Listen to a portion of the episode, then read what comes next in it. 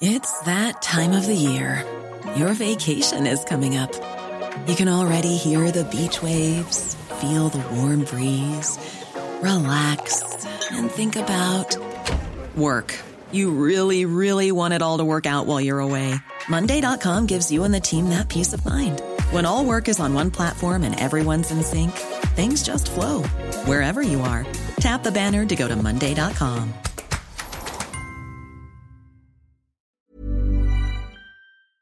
Bienvenue, ravi de vous accueillir dans Midi News, toujours à vos côtés euh, dans cette crise des carburants qui impacte lourdement votre quotidien. On sera euh, dans quelques minutes sur le terrain avec toutes nos équipes. Euh, Mickaël Chailloux et Jean-Michel Decaze depuis la raffinerie de Donge en Loire-Atlantique. Quel état d'esprit, quelle détermination des grévistes.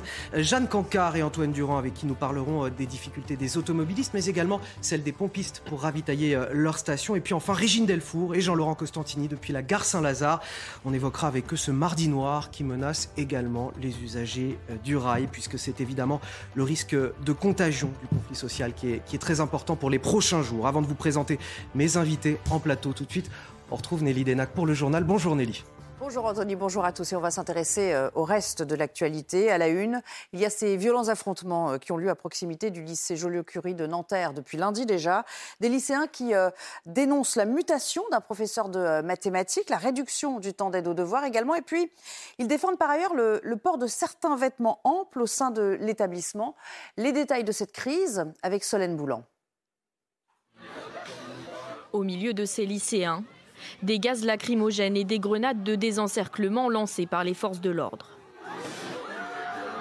Après l'attroupement de jeunes aux abords du lycée Joliot-Curie à Nanterre, elles tentent de disperser la foule. Certains individus répliquent avec des projectiles et des mortiers d'artifice. Des poubelles sont incendiées. La question qu'on se pose, c'est pourquoi une nouvelle fois euh, mes collègues sont pris euh, pour cible avec utilisation euh, de tirs de mortier, de jets de mobilier urbain, de jets de projectiles de tout type. En cause, plusieurs revendications de la part des lycéens qui protestent contre la mutation d'un de leurs professeurs de maths et la réduction du temps d'aide aux devoirs. Autre point de tension, l'autorisation ou non au sein de l'établissement du port de l'abaya, une robe aux manches longues destinée aux femmes musulmanes. À la suite de ces affrontements, trois jeunes parmi les 14 interpellés mardi ont été convoqués devant le tribunal pour enfants. Ils seront jugés le 1er décembre prochain. Ils devront répondre de leurs actes, donc des faits euh, d'attroupement euh, armé sur la voie publique, hein, de violence euh, sur personnes dépositaires de, l'autorité publique, donc des faits, des faits relativement graves. Selon la préfecture des Hauts-de-Seine, une élue et un policier ont été blessés par les projectiles. Quelques semaines après euh, les feux de forêt euh, qui ont ravagé plus de 22 000 hectares en, Gironde, tous les professionnels, pompiers et forestiers se demandent comment mieux appréhender les, incendies désormais. Emmanuel Macron a d'ailleurs euh, prévu de recevoir les acteurs de la mission Feux de forêt et proposer des pistes. Regardez ce reportage tourné à Somos par nos équipes. Jérôme Rampenou avec Antoine Estève. À Somos, le feu a dévoré plus de 700 hectares en quelques heures le soir du 12 septembre. Jean a eu très peur pour sa maison en lisière de forêt. Les moyens de lutte déployés de l'autre côté du village n'ont pas permis de ralentir les flammes. Mes enfants ont sauvé la maison sur les coups de minuit parce que le feu est arrivé là. Ils ont arrêté une citerne de 12 000 litres qui a arrosé là tout le long pour éviter la maison. Alors que faire pour améliorer la lutte contre le feu? Dans ce village, au plus fort de l'incendie, l'espoir est arrivé par les airs. On s'est aperçu que quand on a eu, euh, je crois que c'est six Canadair et tous les différents Dash, hélicoptères et compagnie, euh, bah, c'était beaucoup plus efficace. Les pompiers ont pris une résolution de surtout protéger les habitations. Euh, la forêt passe en secondaire. Dans cette région, les forêts sont souvent inaccessibles aux engins de pompiers. Les soldats du feu réclament que les avions soient basés en permanence à Bordeaux pour intervenir plus rapidement que lorsqu'ils arrivent de leur base de Nîmes, à une heure de vol de la Gironde. Nous, depuis 2012, hein, on, interpelle euh, au niveau départemental, au niveau national, euh, pour dire que ces avions, ici, on en a besoin. On a une forêt qui est très étendue. Les avions et les hélicoptères permettent justement d'attaquer le feu quelques minutes seulement après l'alerte. Les moyens terrestres, le temps qu'ils arrivent, on ne peut pas aller plus vite que euh, ce que l'on fait aujourd'hui. En revanche, d'avoir des moyens répositionnés sur le département, là effectivement on peut gagner du temps. Les pompiers insistent sur ces nouveaux moyens aériens, mais ils constatent aussi qu'il y a un manque cruel de personnel professionnel dans leur rang. En France, près de 80% des soldats du feu sont des pompiers volontaires. Un mot à présent pour vous signaler que Danone prévoit de se désengager de la plupart de ses activités en, Russie. Le groupe avait dans un premier temps assumé sa présence dans ce pays pour répondre, disait-il, aux, besoins alimentaires essentiels des populations civiles. Et désormais, donc, il envisage de céder euh, le contrôle de sa branche produits laitiers et végétaux, ne conservant que celle de la nutrition infantile. Enfin, aux États-Unis, euh, la commission d'enquête parlementaire qui euh, enquête sur le rôle de Donald Trump dans l'assaut contre le Capitole de janvier 2021 annonce qu'elle va citer l'ancien président comparaître. Il est tenu, précise la commission, de répondre de ses actes désormais. Enfin, dans l'émission Complément d'enquête, le président de la Fédération euh, française de foot a relativisé les conditions de vie des travailleurs au Qatar. Et ce matin sur RTL, la ministre des euh, Sports se dit choquée. Je vous propose de l'écouter. Ces images m'ont choquée. Et cette réaction m'a choquée. J'ai trouvé qu'elle était hors sol et j'ai trouvé qu'elle manquait à la fois euh, d'humanité et même de lucidité. Vous aviez, vous demandé début octobre à la Fédération française de foot de vous fournir des preuves de son action concernant les, droits de l'homme lors de la Coupe du Monde au Qatar. Vous les avez eues, ces preuves? J'ai eu un peu un premier retour euh, qui honnêtement n'a pas euh, levé mes doutes, donc je ne vais pas les lâcher sur ce sujet. Il nous reste cinq semaines et je veux des garanties.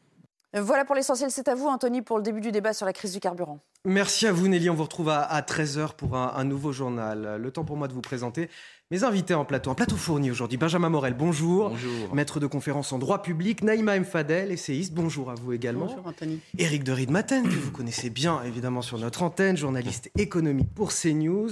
Euh, Laurent Jacobelli, député euh, du Rassemblement national de la Moselle, merci d'être avec nous.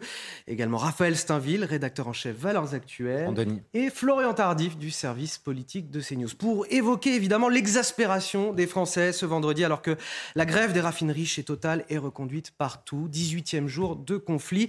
Le calvaire est loin d'être terminé. On va tout de suite rejoindre quelqu'un que vous connaissez bien également sur CNews. Jean-Marc Morandini. Euh, bonjour Jean-Marc. Vous venez de passer toute une matinée auprès de ces automobilistes, auprès des Français qui galèrent au quotidien depuis déjà de nombreux jours. Vous avez fait une émission spéciale. On vous a suivi tout au long de, de la matinée euh, sur euh, CNews. Quel bilan vous pourriez tirer pour conclure un petit peu cette émission spéciale? Euh, bonjour Anthony, oui c'est clair qu'on a été au contact des Français, au contact de ceux qui galèrent. Figurez-vous que dans cette station-service, euh, il y a des gens qui attendent depuis plus de 5 heures. Ils attendent depuis plus de 5 heures de pouvoir faire le plein. Certaines euh, voitures sont d'ailleurs à sec.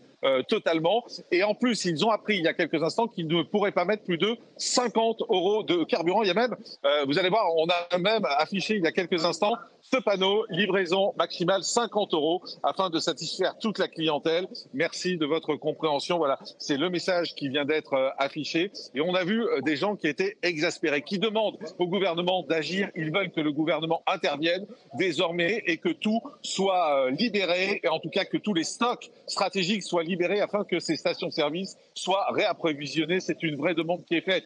Il y a ces voitures qui sont là. Il y a là-bas, si Marie peut se tourner, vous allez voir, il y a des coursiers euh, qui sont en train d'attendre parce que euh, ils ont besoin d'essence euh, eux aussi parce que c'est leur gagne-pain. C'est avec ça qu'ils vivent. C'est avec cette essence, avec leur scooter, ils peuvent plus travailler, ils peuvent plus effectuer de livraison. Donc on est en train d'avoir, en fait, j'ai le sentiment, vous savez que c'est un peu une cocotte minute, qu'on se dit que tout est calme pour l'instant, mais une petite étincelle peut tout faire euh, exploser et on peut arriver à une vraie crise. On a d'ailleurs même des confrères, vous les voyez peut-être qui sont derrière nous. Euh, c'est une chaîne du Qatar, on est allé leur parler euh, tout à l'heure, qui viennent couvrir la situation en France en essayant de comprendre ce qui se passe dans notre pays, ce qui se passe en France.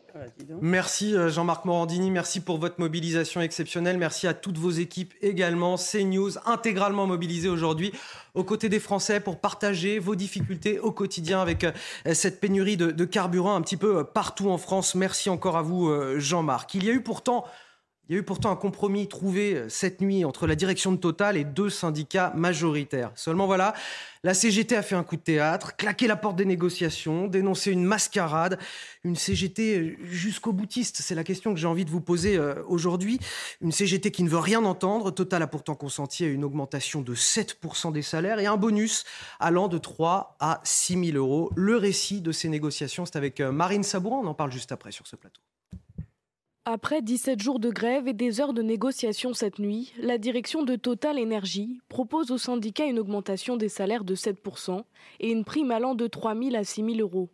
Des propositions qui ne satisfont pas la CGT, qui revendique 10% d'augmentation des salaires. On a assisté globalement à une mascarade. On, a une direction qui nous a convoqués à 20h et finalement on se rend compte que c'était surtout un coup de com pour, euh, pour aujourd'hui euh, expliquer à l'opinion publique et au gouvernement qui font des efforts. Nous, ce qu'on constate aujourd'hui, c'est que sur le contenu, clairement, le compte n'y est pas. La CFDT, la CFE-CGC, syndicats majoritaires du groupe, semblent prêts à signer cet accord et vont consulter leurs adhérents ce matin. On a pris conscience de l'enjeu et on, sait que le contexte est très difficile. À la CFDT, on n'a pas tendance à, critiquer les grévistes et on ne cherche pas du tout la confrontation. Nous, tout ce qu'on a dit de toute la semaine et depuis toute cette période, c'est que on cherche l'apaisement et on aimerait trouver une porte de sortie. Depuis mercredi, des réquisitions de personnel ont débuté dans la raffinerie ExxonMobil à Gravenchon-Port-Jérôme et dans le dépôt de carburant Total Énergie de Dunkerque. Au total, 5 raffineries sur 8 sont aujourd'hui à l'arrêt total ou partiel. Alors Laurent Jacobelli, euh, la CGT est-elle un syndicat irresponsable jusqu'au boutiste? Jusqu'au boutiste apparemment, et surtout ils prennent aujourd'hui en, otage des Français qui n'en peuvent plus, des Français qui veulent tout simplement aller travailler, euh, des Français qui doivent prendre leur voiture euh, pour aller sur euh, leur lieu de travail. Vous savez, 75% des déplacements en voiture, ce ne sont pas des déplacements de loisirs, ce sont des déplacements contraints parce que euh, euh, tout le monde ne vit pas dans une métropole, tout le monde ne peut pas aller euh, travailler en trottinette électrique.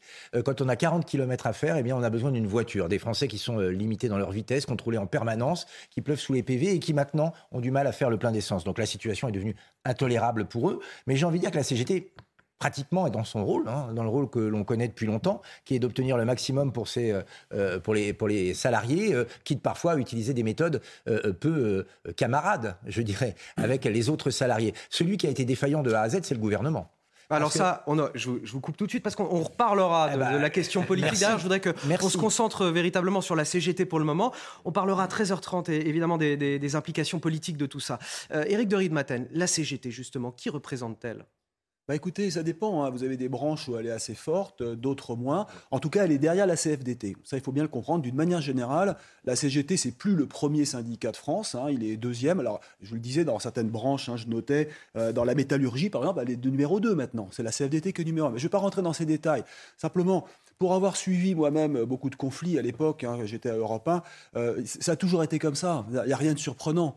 Ah, la CGT a toujours fait du blocage. Je, ressortais tout à l'heure la liste, on en reparlera si vous voulez, de tous les conflits où vraiment la CGT a fait des blocages systématiques Goodyear, par exemple, vous vous souvenez peut-être de cette affaire à Amiens, euh, l'usine a fermé, il y a eu quand même 600 postes euh, sur le carreau. La CGT avait été accusée justement d'avoir être à la manœuvre pour juste être tellement jusque boutiste et refusant de discuter, de négocier. Si France, c'était, vous savez, la, compagnie qui faisait la traversée de la Manche entre Calais et Douvres, pareil, elle a disparu. La CGT a été accusée. Le, le Aulnay-sous-Bois, rien à faire. L'affaire d'Aulnay-sous-Bois, on s'en souvient avec euh, Citroën, pareil. Le, refus, si vous voulez, de négocier il y avait un, secrétaire général, Bernard Thibault, vous vous en souvenez, qui était plutôt ouvert. Il avait essayé de faire l'ouverture et ça changeait un petit peu. Mais la CGT, c'est la base qui décide. C'est la base et donc bah, ce sont les jusque boutistes. Et, là, elle est en train de faire une démonstration de eh ben, force dans le paysage syndical français. Il y a des échéances euh, électorales qui expliquent ça pour la CGT, bah, pour les syndicats. Au mois de mars prochain, à Clermont-Ferrand, vous aurez le congrès. Vous aurez le congrès. C'est là qu'on va élire le futur euh, secrétaire général. Donc, euh, la, future. la future. puisque ce sera Madame Buisson, hein, si je ne me trompe. Hein, ah, c'est le souhait de Philippe Martinez oui, c'est son souhait. C'est marrant, ces élections, on connaît le résultat. Voilà, on sait à l'avance. Très typique. Mais si vous voulez, ce sera la partie dure hein, de, la CGT. J'oubliais de citer l'exemple de Renault. Peut-être que euh, Renault, ça a été, moi je le dis franchement, Renault a souffert énormément des combats de la CGT en, interne. Parfois même, on a dit que la CGT a coulé Renault à un moment. Franchement, ça a été très très dur. Une époque dans les années 80-90 avec ce qu'on appelait les 10 de Billancourt, quand Renault est encore présent à Boulogne-Billancourt, je peux vous dire qu'il fallait voir les conflits. C'était des, jets de, boulons, c'était des bagarres dans la rue, tout près d'ici, à Boulogne-Billancourt. L'usine a fini par fermer. Bon, mais si vous voulez, c'est montrer que vous avez raison. C'est euh, le jusqu'au boutisme, c'est le refus de négocier, le refus de discuter. Et là, vous avez un syndicat raisonnable comme la CFDT qui accepte, parce que quand je regarde les négociations, 7%, euh, c'est quand même pas mal, plus une prime de 3, de 3 à 6 000 euros, on est autour de 9%. Il faut quand même pas exagérer. Bien sûr qu'on on peut toujours dire Total gagne de l'argent, le patron est surpayé, il y a ci, il y a ça, mais on est dans des négociations. Et puis moi, je, pars du, et je, m'arrêterai là, et je pars du principe que dans un pays civilisé comme la France, cinquième puissance mondiale, je crois quand même, on devrait d'abord avant tout dire sixième maintenant. On devrait quand même discuter. Euh, se mettre autour d'une table et se mettre en grève si ça n'avance pas, ce que font les Allemands. Voilà, je vais rebondir sur les Allemands justement, et c'est ça qui est intéressant. C'est la, la relation entre le patronat et les syndicats en Allemagne, c'est une relation de partenariat, c'est-à-dire à un moment sur une problématique d'essayer de trouver un consensus et de sortir tous tous les deux, de telle manière à ne pas impacter sur, euh, sur les citoyens. Et c'est ça qui est intéressant. C'est qu'on voit bien que nous, c'est la CGT, c'est effectivement le chaos. Et ce qu'ils cherchent, c'est avant tout le chaos au risque, au risque de mettre à mal l'outil de travail de, ces salariés. Et c'est ça qui est dramatique. Et aujourd'hui, on voit ce qui se passe, c'est qu'ils se s'enorgueillissent de défendre les, les, salariés, les travailleurs, mais regardez l'impact qu'ils ont. C'est-à-dire qu'ils mettent à mal les travailleurs, les premiers qui sont aujourd'hui. On, verra vraiment la, difficulté quotidienne des travailleurs. grève préventive, puisqu'on parle beaucoup de, cette grève préventive qui a été euh, initiée euh, justement euh, par la, la, CGT chez Total, mais ça existe en Allemagne, c'est ces grèves qu'on appelle les grèves d'avertissement et qui servent justement à peser dans les négociations. Mais effectivement, euh, il, y a, il y a un compromis qui est trouvé assez, assez rapidement. mais ce principe même de grève d'avertissement Parce que je crois qu'ils ont vraiment, excusez-moi juste, parce qu'ils ont vraiment le souci d'arriver à des négociations qui soient voilà, qu'ils ne mettent pas à mal le, ce qu'on appelle ici le patronat. Pardonnez-moi. Les syndicats veulent en découdre avec le patronat. J'ai trop de talent en même temps autour de cette table. Je vais, je vais vous faire parler tous au fur et à mesure. Je voudrais juste qu'on les rejoigne parce qu'on a aussi des équipes sur le terrain euh, qui nous attendent. On a Michael Chailloux et Jean-Michel Decaze qui sont à la raffinerie de, Donge en Loire-Atlantique, une raffinerie euh, totale. Euh, Michael Chailloux, quel est l'état d'esprit sur place des grévistes? Quelle détermination? Alors ben, le, mouvement se, poursuit ici. Hein. L'équipe qui a repris euh, le quart ce matin à 5 heures a voté à 70% la poursuite de la grève. Ce qu'il faut bien comprendre, c'est que chez les opérateurs, ceux qui ouvrent et ferment les vannes, la CGT est ultra majoritaire. Mais ce que vous voyez en ce moment même derrière moi et qui est important, je crois, c'est un rassemblement interprofessionnel à l'appel de la CGT. Ils sont environ 150-200 euh, personnes euh, massées sous ce barnum de, la CGT. Il y a là des gens d'EDF, il y a même des, des euh, même un quelqu'un de la Confédération paysanne qui, est venu euh, sur place, avec euh, l'idée de deux, objectifs, j'ai envie de dire. Le premier, c'est d'élargir le mouvement à d'autres professions. Évidemment, là, on a dans l'objectif en ligne de mire la manif de mardi prochain. Et puis, l'autre objectif, qui est peut-être moins présent ici en tout cas, c'est de politiser ce mouvement. Il y a sur place ce matin deux députés La France Insoumise, Mathias Stavel qui est le député local de Saint-Nazaire et puis euh, Monsieur Porte, Thomas Porte, qui fait euh, le tour en fait des euh, raffineries depuis quelques jours, en vue évidemment de la manifestation de la France insoumise ce dimanche à Paris. En tout cas, ici, le mouvement continue, en tout cas de la part, je voulais nous l'expliquer, des grévistes de la CGT qui sont majoritaires donc chez les exploitants, ceux qui sont vraiment à l'intérieur de la raffinerie. Et à 13h30, il y aura tout à l'heure une assemblée générale, là cette fois-ci ouverte à l'ensemble du personnel, où tout le monde pourra s'exprimer pour évidemment discuter euh, de ce qui s'est passé cette nuit. Et merci à vous, Michael Chailloux, de nous faire vivre euh, en direct ce moment avec Jean-Michel Decasse depuis la raffinerie de Donge, en Loire-Atlantique. Benjamin euh, Morel, parlons donc de la CGT et de cette attitude. Vous la considérez, vous, comme irresponsable? En fait, la CGT joue le rôle qui est le sien, si vous voulez. Alors tout à l'heure, on idéalise. Alors ma question, euh, pour aller plus loin, est-ce qu'elle a une responsabilité morale vis-à-vis de l'ensemble des Français? J'y viens, j'y viens. Pour revenir quand même un topo sur le modèle allemand. Le modèle allemand, il ne faut pas non plus l'idéaliser. Le modèle allemand, c'est un modèle qui fonctionne bien dans quelques entreprises de l'industrie. Vous avez un taux de précarité en Allemagne extrêmement important vous avez une grande partie de la société qui ne profite pas justement de ces accords syndicaux. Les, les, entreprises allemandes qui sont les grandes industries eh bien, ont une forte valeur ajoutée et donc c'est relativement facile. Vous avez un taux de syndicalisation très important et vous avez une intégration du syndicat à la gouvernance de l'entreprise. C'est un modèle très particulier qui repose sur une industrie forte, on n'en a plus, et qui repose sur une tradition de négociation, ce que l'on n'a jamais eu. Donc je crois qu'on peut en effet s'extasier, il y a des limites, et euh, ces limites aujourd'hui, elles nous empêchent de trop lorgner. Pour le cas de la CGT, le vrai problème en réalité, c'est que vous avez, on dit la CGT.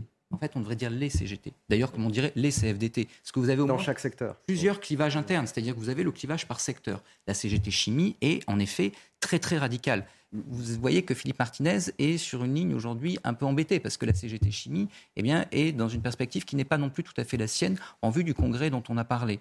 Donc vous avez une euh, CGT qui, grosso modo, est divisée par branche et comme la CGT a renoncé depuis longtemps réellement à faire la grande révolution, eh bien, chaque branche défend ses intérêts et n'a pas de vision nationale. Et donc à partir de là, si vous pouvez obtenir, parce que vous avez une capacité de blocage, une augmentation des salaires dans votre secteur, eh bien ensuite le reste, qu'importe. Donc là, on a une première faille stratégique. Ensuite, ça a été évoqué, mais il faut bien voir qu'aujourd'hui, entre la tête des syndicats et la base, il y a une vraie fracture.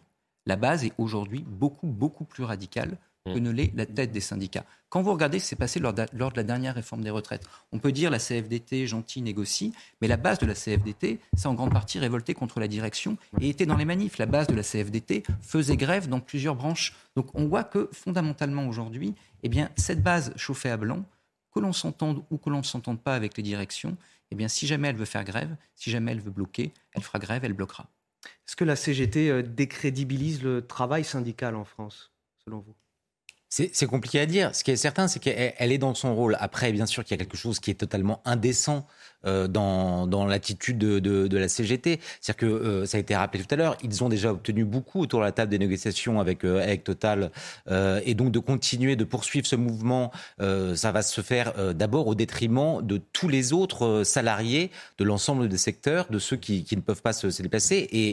Et, ça va non seulement pénaliser des entreprises et des salariés, mais ça risque d'en faire mourir un certain nombre. C'est ça qui est, qui est extrêmement dangereux dans, dans cette attitude jusqu'au boutiste avec ce jeu très particulier particulier, très particulier de, de Philippe Martinez, qui, euh, on, l'a dit et répété, euh, joue à la fois euh, les conciliateurs avec. Enfin, il est dans, dans, dans, une partie où il doit donner des, des, gages à sa base qui est éruptive. Je crois que c'est 25, entre 25 et 30% de contestataires à la CGT qui contestent la ligne finalement plus mesurée de Philippe Martinez.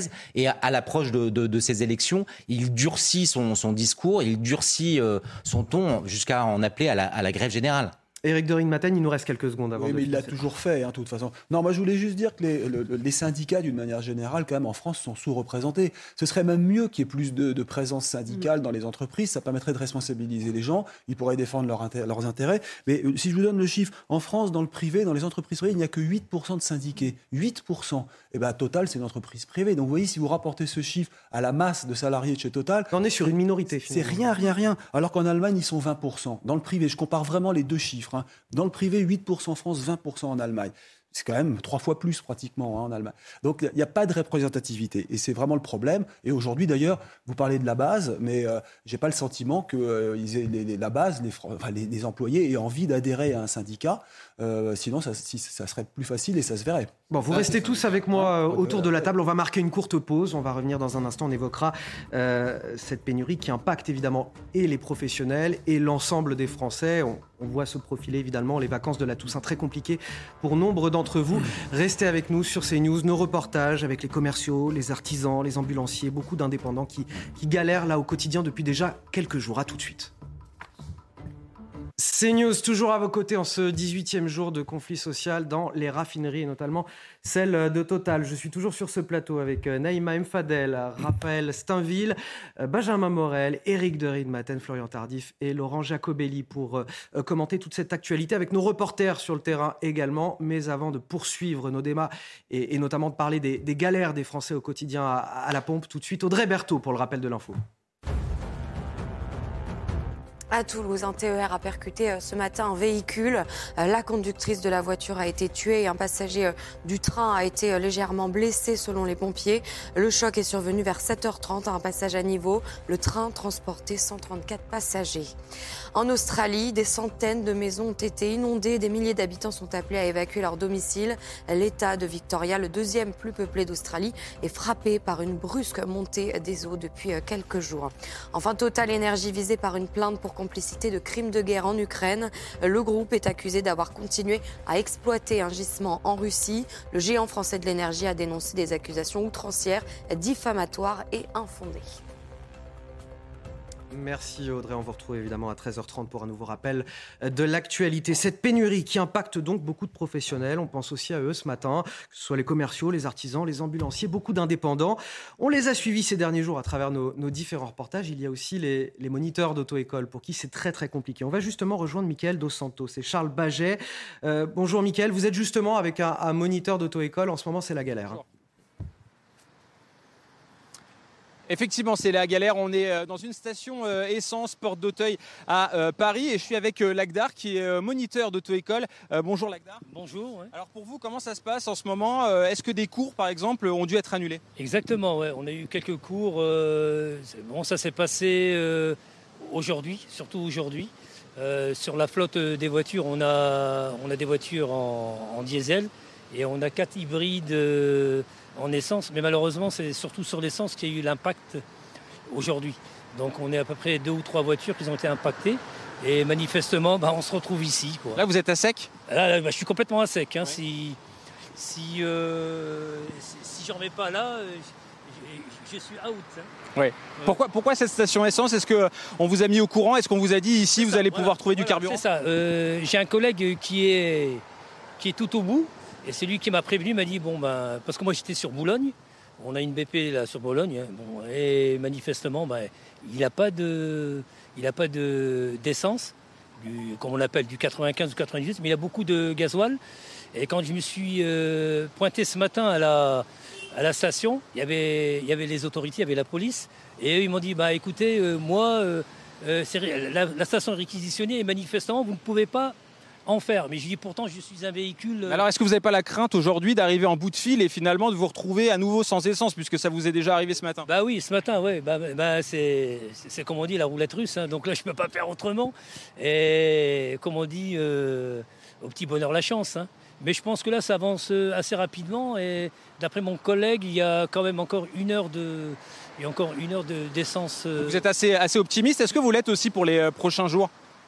Ben oui et non. Oui, parce que euh, je me suis dit, euh, vu les infos que j'ai eues ce matin, euh, il paraît qu'ils ont débloqué pas mal de, camions, je crois aux, alentours de 150 camions citernes qui sortaient des raffineries et qui, viendraient alimenter ici la région parisienne, surtout l'Île-de-France. Donc là, je suis assez optimiste pour ça. Vous soutenez le mouvement de grève ou euh, ça commence à... Euh, c'est pas que je le soutiens, mais, mais c'est légitime. Donc c'est légitime, un droit de grève, on sait que c'est dans la Constitution et, et, et, et automatiquement, ben, ils ont le droit de manifester, ils ont le droit de faire des grèves, mais, mais malheureusement ça impacte tout le monde et c'est vrai que sur certaines professions, les gens ils sont dégoûtés. Eh bien, merci beaucoup Lagdar et on va vous laisser parce que les automobilistes commencent à être impatients derrière nous. Hein. Ils, sont, euh, ils sont impatients, ils font la queue et a priori dans cette station essence, il devrait y avoir du carburant, de l'essence, c'est sûr, pendant une heure et du gasoil jusqu'à la fin de la journée. C'est News à vos côtés tout au long de cette émission et tout au long de l'après-midi, et notamment avec Michael Dos Santos sur le terrain et Charles Baget qui l'accompagne derrière la caméra. Merci à, tous les deux depuis la, la, porte d'Auteuil. Euh, voilà, Éric de Riedmaten, euh, on, a le sentiment aujourd'hui qu'un grain de sable dans, nos économies fragiles, bah, finalement, c'est des réactions en chaîne pour des secteurs entiers de notre économie. Est-ce que cette grève, elle peut avoir, si elle perdure, un impact sérieux sur notre PIB, par exemple? Elle l'a déjà, elle l'a déjà. Moi, j'ai envie de dire stop, c'est vrai, arrêtez, c'est pas possible. je suis l'économie pour CNews, mais quand on voit ce qu'on a encaissé depuis 3-4 euh, ans euh, entre le Covid, entre la crise énergétique, la guerre en Ukraine... et qui on n'avait pas besoin de ça et maintenant, euh, cette grève, alors qu'il y ait des revendications salariales, on le comprend, euh, pas question d'être contre droit de grève, encore que je trouve que franchement, on devrait quand même un peu réglementer. Rappelez-vous, Nicolas Sarkozy avait dit qu'il fallait un service minimum qui n'a jamais existé. Il y a quand même des moments où la France devrait quand même réfléchir, enfin, en tout cas, ceux qui organisent les grèves devraient réfléchir. Je crois que les gens ont envie de travailler et euh, qu'avoir les sondages, on en a assez de ces grèves à répétition parce qu'on vous dit maintenant le mardi 18. Alors ça veut dire qu'il y a des gens qui vont galérer dans le train, dans la RATP, même si c'est pas une grève générale, parce que c'est faux de dire que ce sera une grève générale. Ça va être un appel à une mobilisation de la CGT. Euh, on verra si ça marche dans les transports. Mais si vous voulez, quand on regarde les chiffres, la production industrielle en France, elle rechute de nouveau. Alors que tout le monde était content après le Covid, on se disait ça va, ça va démarrer, enfin on redémarre, on va faire de la production, on va relocaliser, réindustrialiser. Bruno Le Maire nous parlait de ça tout le temps. Tout est à l'arrêt de nouveau. Vous avez les indicateurs qui, passent dans, le rouge, la, la, croissance euh, en Europe qui diminue. Mais si on fait la litanie aujourd'hui des désagréments et des déceptions, c'est catastrophique. Laurent Jacobelli. Oui, effectivement, tous les secteurs sont touchés. Euh, ça va de la santé, l'agriculture, les TPE, PME pour lesquels ça va être un calvaire total, l'ensemble des Français qui se rendent au travail. C'est-à-dire que l'impact de cette euh, crise énergétique qu'on est en train de vivre, il est, il est terrible. Mais euh, pour reprendre ce que disait Eric de Rickmaten, on va de crise en crise depuis quelques années. Et ce qui est terrifiant, c'est de voir que ce gouvernement, qui a une part de responsabilité, parce que ce serait trop simple de dire que c'est seulement la CGT. Bien sûr que la CGT nous met dans la galère. Mais le, gouvernement... nous a annoncé que conflit privé, voilà, enfin du secteur privé D'accord. Et en même temps, hein, comme dirait l'autre, ils s'enorgueillissent de, de, faciliter mm. les négociations. Quand ça va mal, c'est les autres. Quand ça va bien, c'est nous. C'est un peu la devise de Macron. On a vécu la crise du Covid. On a vécu la première crise énergétique. On a vécu la crise de l'Ukraine. On vit maintenant cette crise de l'essence avec toujours la même réaction du gouvernement. D'abord, ça n'existe pas. Première réaction, souvenez-vous le Covid. Pas de problème pour nous, disait Madame Buzyn. Euh, les masques, il n'y en a pas besoin. Euh, ici, Monsieur Véran disait il y a quoi, dix jours, euh, quand on l'alarmait sur les premières pénuries d'essence, pas du tout, c'est du fantasme. Il n'y a aucun problème. Donc d'abord on nie, ensuite on ment. le masque ne sert à rien. nous, sommes, nous sommes en pleine gestion du truc. Dans deux jours, vous allez voir, il y a de l'essence dans les pompes qui arrive à nouveau. Et troisièmement, une fois qu'on est auprès du mur, alors on prend des mesures euh, inefficaces et violentes, comme la réquisition, qui est quand même assez dure, et finalement ils ont réussi à réquisitionner que quatre personnes. Bravo, chapeau les gars. Donc c'est quand même la méthode du gouvernement qu'il faut remettre en cause. Après, il y a assez peu de réquisitions, tout simplement parce qu'on estime au sein du gouvernement, et il est vrai qu'il suffit de 4, 5, 6 personnes pour euh, permettre de délibérer, pourquoi avoir attendu trois semaines Ce qui est inquiétant, ce qui est inquiétant, c'est que dans toutes les crises que je viens d'évoquer, il y avait des signaux. Euh, il y avait des signaux et le gouvernement était au courant. Et dans tous les cas, parce qu'il a ce complexe de supériorité, mmh. il ne règle pas le problème en disant ça m'arrivera pas à moi, je suis meilleur que les autres. C'est la réalité qui est fausse et c'est moi qui suis dans le juste. Eh bien malheureusement la réalité s'impose à eux à chaque fois. Donc maintenant, Maintenant, on est au pied du mur, il va falloir que le gouvernement se bouge un peu. Alors, j'ai euh, laissé Laurent Jacobelli évoquer cette situation et cette responsabilité euh, du gouvernement parce qu'il ne sera pas là tout à l'heure et on parlera plus précisément euh, de la gestion politique de cette crise et notamment avec Florian Tardif. Est-ce que voilà, le gouvernement, finalement, l'exécutif a, manqué de sens politique? On en reparlera tout à l'heure avec C'est la grande différence entre la, technocratie et le ressenti. C'est-à-dire que le gouvernement s'est basé au tout début de cette crise, avant qu'elle qu'elle ne s'amplifie et, on voit les, différents appels à la grève pour, euh, pour mardi prochain euh, qui ont été euh, évoqués à l'instant.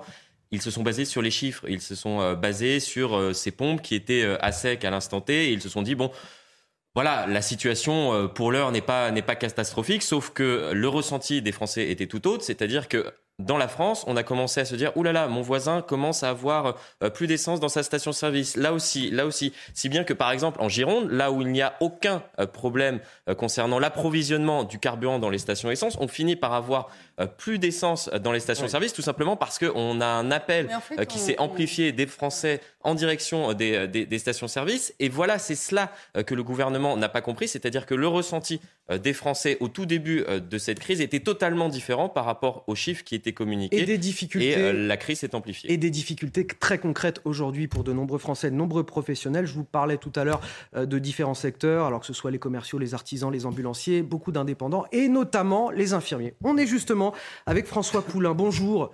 Vous êtes euh, infirmier libéral à, Marseille. Et, voilà, je voulais discuter avec vous de votre quotidien puisque vous parcourez une bonne centaine de kilomètres par jour pour aller voir vos patients.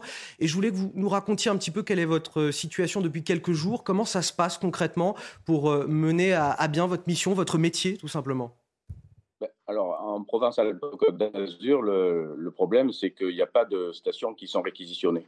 Donc, la préfecture juge que c'est euh, une difficulté d'approvisionnement et pas une pénurie. Donc, nous, aujourd'hui, sur une ville comme Marseille, il y a deux euh, stations-service qui, euh, qui ont été, euh, où, où, on, a des files prioritaires.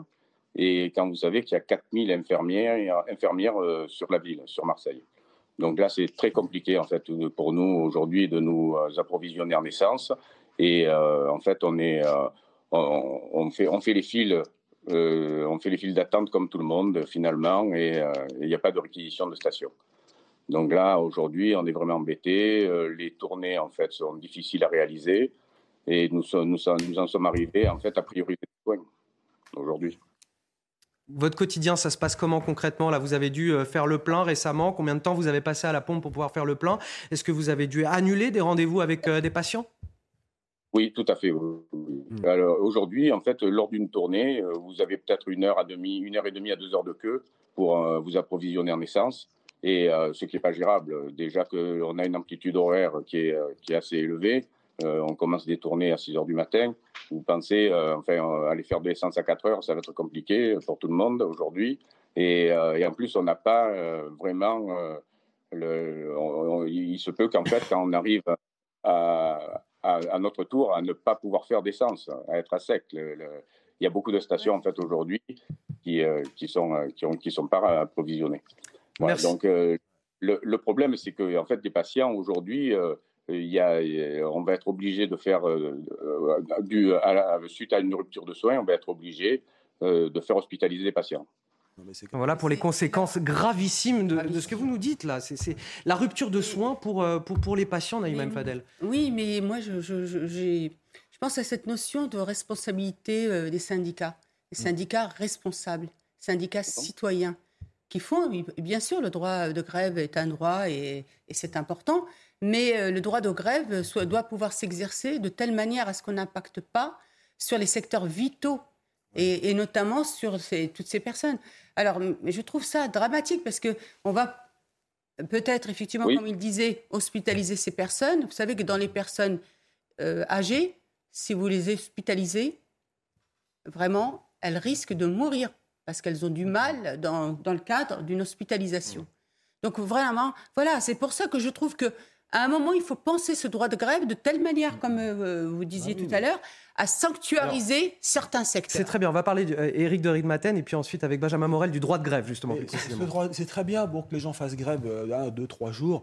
Euh, au Japon, ils mettent un brassard. Mais 17 jours, on est au 18e. On se dit, mais c'est pas possible de bloquer un pays. Et l'État qui est complètement absent. Vous trouvez normal des files d'attente comme ça On voit pas un seul policier ou un seul îlotier ou même un agent qui pourrait être pour, pour choisir justement dans les files. Vous avez des, euh, des infirmiers, vous avez des, des, des, gens qui font des greffes, vous avez des, des médecins, euh, bah, bah, je dirais même des journalistes, parce que pour travailler, on a besoin d'un deux roues. On peut même pas mettre de carburant. C'est une anarchie totale. Et je vais vous dire, je suis inquiet quand je vois ce qui va se passer l'année prochaine avec la Coupe du Monde de rugby, puis ah bah. le JO 2024, parce que là, si ah oui, il va y avoir un effet d'aubaine pour, pour les syndicats là-dessus. Situation, et je parle même pas des investissements étrangers. Quand on les annonce, par mm. exemple, à Versailles, euh, dans la Galerie des Glaces, et qu'après, ceux qui veulent investir voient la France dans cet état, franchement, je suis inquiet d'un point de vue du droit, vous parliez tout à l'heure de, peut-être, euh, en, certains points, limiter euh, le droit de grève. Et, je sais bah, que, bon, voilà, vous, comme spécialiste du droit, qu'est-ce qui est possible ou pas dans la limitation du, droit de grève? Est-ce que On entendait tout à l'heure un,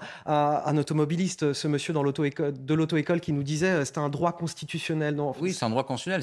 C'est consacré dans le préambule de la Constitution de, la constitution de 1946, qui est annexé à la Constitution de 58. Donc oui, c'est consacré. C'est sacralisé. On ne peut pas toucher à ce droit comme ça, j'imagine. Quand même, il y a porté des limites. Et notamment, la loi Sarkozy permet, dans les services publics, d'assurer une forme de service minimum, même si je suis d'accord avec vous, c'est assez dysfonctionnel, sur le principe qu'en réalité, eh bien, il y a également un autre principe qui est constitutionnellement consacré, qui est celui de continuité du service public. Vous devez avoir une continuité du service public.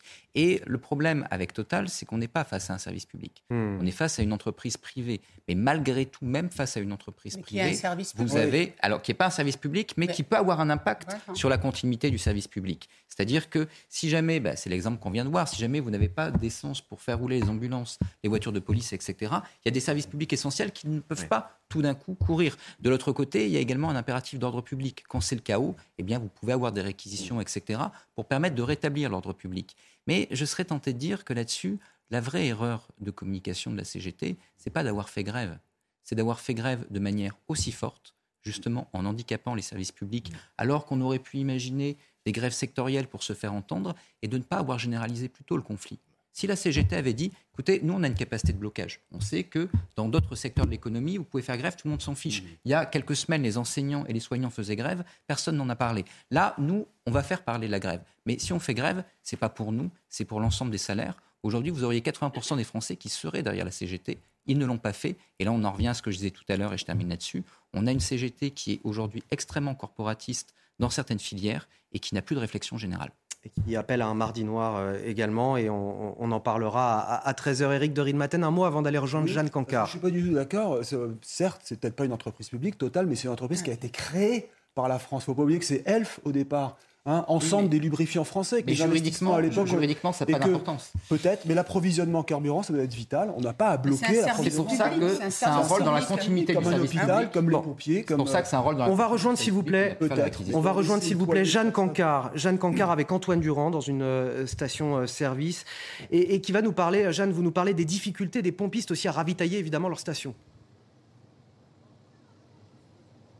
Oui, Anthony, il faut savoir qu'ici, on est dans une station-service de Saint-Mandé en région parisienne et que normalement, cette station-service, tous les matins, elle est ravitaillée à 6 h Mais voilà, depuis le début de la crise, c'est seulement vers 9 h du matin que cette station-service a pu être ravitaillée ce matin, alors que pendant ce temps-là, vous aviez une file d'attente qui s'allongeait avec des automobilistes, des scooters qui sont là parfois depuis 5 h du matin. Alors justement, pour en parler avec nous aujourd'hui, nous sommes avec Erlin. Erlin, vous êtes pompiste ici. Donc là, exceptionnellement, vous avez été livré seulement à 9h ce matin, ouverture seulement à 11h. Est-ce que vous savez combien de temps vous allez pouvoir tenir? Peut-être euh, toute la journée. Après, tout dépend euh, l'influence. Peut-être toute la journée. Et euh, en général, c'est prévu pour 17h, 17h30. Donc là, 17h30, il faut aller dire aux automobilistes qu'il faut encore la queue, que c'est terminé, qu'il faut qu'ils rentrent chez eux? Voilà, oui. oui, oui. Mais bon, après, en général, ça se passe super bien. Donc, euh, parce qu'après, on attend les, euh, les renforts de, bon, des quelques jeunes du quartier qui, qui vont venir euh, renforcer. Bon, qui font ça bénévolement, hein, qui vont venir renforcer et puis qui savent diriger les, les, personnes tranquillement. Oui, c'est ça, situation exceptionnelle, finalement, moyen exceptionnel. Vous avez des, des, bénévoles en quelque sorte qui viennent vous aider à faire la circulation. C'est les jeunes, de, les jeunes du quartier, donc après, ça aide. Voilà, donc ça aide, ils participent et puis ça leur fait du bien aussi. Finalement, vous êtes pompiste et puis vous vous transformez un peu parfois en vigile. Ouais, on va dire ça comme ça, ouais. Voilà. Mais bon, après, il y a quelques personnes qui s'excitent, mais bon, il faut savoir comment leur parler et puis euh, voilà quoi. Donc. Et dernière question, Erlin, est-ce que vous savez quand est-ce que vous allez de nouveau livrer alors qu'on est vendredi et que demain c'est le week-end? Non, on ne sait pas à l'avance pour le moment. Donc, euh, ils nous tiennent informés dans le courant de la journée tout dépend comment ça va se développer. Ou sinon, euh, là, si on n'est pas livré euh, d'ici demain, ça sera lundi lundi. Donc il faudra tenir tout le week-end. Merci beaucoup Erlin et bon courage à vous. Ce qu'il faut savoir aussi, Anthony, c'est qu'ici, même si les prix sont un petit peu plus élevés qu'ailleurs, puisque par exemple pour du samplon 95, on est autour de 2,20 euros le litre, et eh bien ça ne décourage pas pour autant les automobilistes qui doivent venir ici faire le plein, soit eh bien, pour aller travailler tout simplement, ou bien pour partir en week-end. Merci à vous, Jeanne Cancard. Merci également à Antoine Durand qui est derrière euh, la caméra. Vous êtes dans une station-service de Saint-Mandé. Hein. C'est aux portes de euh, Paris. Raphaël Steinville, euh, c'est dans une semaine les vacances. Alors, bon, pour ce week-end, on l'aura compris, c'est fichu. Hein, pour ceux qui veulent partir et qui n'auraient pas fait le plein, en tout cas, c'est compliqué de remplir son réservoir. Mais dans une semaine, on a les vacances de la Toussaint. Ça veut dire que pour ceux qui voudront prendre la route coûte que coûte, la semaine qui s'annonce va être extrêmement tendue dans les stations-service. C'est-à-dire que les gens risquent. Bah, les gens vont essayer d'anticiper, mais, mais je ne sais pas si on, a eu ne serait-ce que la curiosité de, s'arrêter sur le, prix de l'essence aujourd'hui ou du diesel. C'est-à-dire que euh, euh, quand bien même euh, des, personnes auraient la possibilité de pouvoir faire le plein, les, le, prix de, l'essence aujourd'hui. On a vu des stations 2,99, 2,99 euros le, le, litre dans certaines stations. Français qui ont des, du mal à boucler les fins de mois, de, s'aventurer à prendre leur voiture pour partir en vacances, sachant qu'ils ne savent pas s'ils pourront revenir retrouver des stations sur le chemin du retour. Donc très honnêtement, c'est très très inquiétant comme situation. Et il y a une autre chose, c'est que tout à l'heure, on parlait euh, de cette crise énergétique et de cette crise de l'essence qui vient s'ajouter à cette crise énergétique. Et de ce, de ce souci, de cette volonté du gouvernement, euh, euh, voilà quelques, quelques temps, de vouloir réindustrialiser la France. Mais aujourd'hui, les entreprises, compte tenu du prix de, des matières énergétiques, elles ne peuvent pas industrialiser, on peut pas, elles ne peuvent pas s'installer, elles vont plutôt quitter et, mmh. de nouveau prendre le chemin, le chemin inverse. C'est ça la situation qui nous attend si, si cette, situation perdure. Moi, je pense à des, contrôles de la DGCCRF, tout simplement parce qu'effectivement, ah il y a des, euh, des, abus. Des abus. Euh, On parle de cette station du 7e arrondissement, c'est ça, où le, prix a atteint des records qui avoisine parfois 3, 3 euros. C'était pas normal. Agnès Pannier-Runacher s'est exprimée là-dessus. Et normalement, il devrait y avoir des, contrôles. On attend des, précisions de, la part de la DGCCRF. Il faut prévenir les Français. Il faut prévenir les Français qu'à parpartir de la fin octobre, une partie de la ristourne qui a été appliquée, mmh. euh, notamment par Total, et puis plus rien du tout à partir du 31 mmh. décembre, on va vers un prix du litre à 2,50 euros 3 euros à partir de l'année prochaine. Parce que le gouvernement s'entête, refuse de comprendre cette crise énergétique et de l'essence, refuse les propositions, par exemple celle que nous faisons euh, avec le Rassemblement national, de baisser la TVA de 20 à 5,5%, ce qui serait une mesure pérenne et qui aiderait les Français dans leur pouvoir d'achat. Le gouvernement s'entête et s'obstine parce que derrière, il y a cette vieille idée quand même que l'automobiliste est coupable. Euh, il est coupable de détériorer la planète, il est coupable de tout un tas de choses et qu'il faut le taxer au maximum et, euh, lui envoyer le plus grand un, un, mot quand même, un, mot quand même vraiment sur, euh, sur les, les, vacanciers de la Toussaint, ceux qui vont rejoindre leur famille. On sait que la Toussaint, c'est les vacances où on se retrouve en famille dans l'Hexagone, donc on a plus souvent besoin de la voiture, hein, selon une étude à Britel. Ça va être très compliqué pour eux parce que même si aujourd'hui on rétablit voilà, les, approvisionnements dans les stations-service, eh ben, il faudra une dizaine de jours pour que la situation revienne à la normale. Une dizaine de jours, on est déjà au-delà du premier week-end des vacances de la Toussaint, donc ça va être très compliqué. Je suis désolé, je, voudrais vous montrer une dernière séquence avant de, marquer une courte pause. Euh, c'est ces automobilistes sur Internet qui, euh, voilà, qui vivent ça avec euh, de l'humour et de la dérision, ces automobilistes qui galèrent pour remplir leur réservoir et qui le racontent en, chanson. Regardez. précipite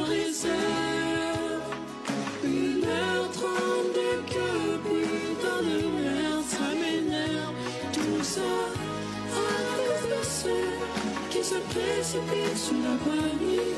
Mais reste de l'essence pour toi et pour moi.